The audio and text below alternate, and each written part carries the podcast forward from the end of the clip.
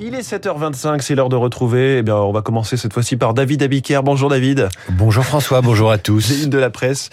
Et avec vous à la une ce matin, un dessin. Mais c'est vous qui me l'avez signalé quand je suis arrivé. C'est vrai ce que matin bien au aimé. bureau. Vous l'avez bien aimé, ben moi aussi. C'est le dessin de l'opinion. C'est signé CAC, comme souvent, comme toujours. Macron dans la pénombre de l'Élysée, une bougie, un cache-nez, un bonnet sur la tête. Il fait froid, il y a une coupure d'électricité. Nous sommes en guerre, dit le président.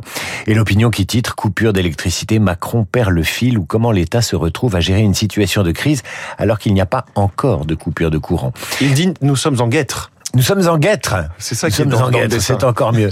La crise, euh, la crise des systèmes de santé euh, européens fait-elle la une du Figaro? La crise climatique en une de Libération et de La Croix. Les échos nous parlent du bras de fer salarial dans les transports et l'énergie.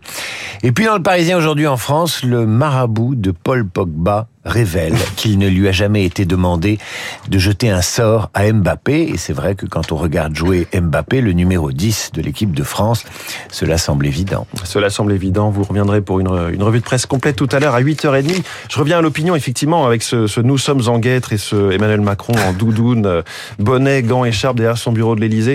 Et il y a cette, euh, cet édito de Nicolas Bétou qui, qui parle des ravages d'une reconversion tardive. hein. Il s'agit de la reconversion d'Emmanuel Macron pour le nucléaire, puisque Emmanuel Macron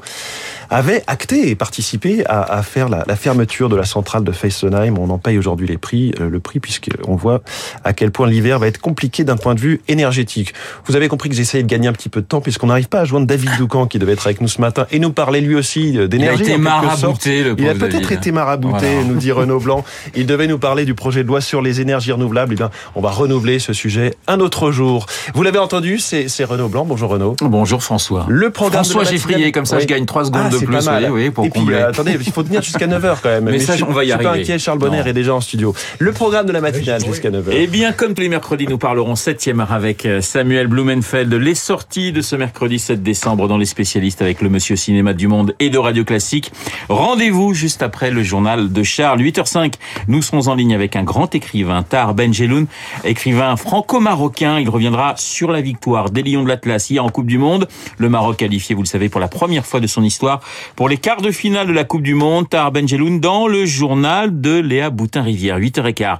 Dans les stars de l'info, Guillaume Durand recevra le professeur Eric Homme, infectiologue et auteur de Sexe, les nouveaux dangers aux éditions bouquins. Et puis vous n'oubliez pas 8h40 Esprit libre, un philosophe et un académicien. Dans notre studio, Pascal Bruckner et Marc Lambron, Esprit libre, juste après la revue de presse de monsieur David Abiquière. Mais tout de suite, la météo.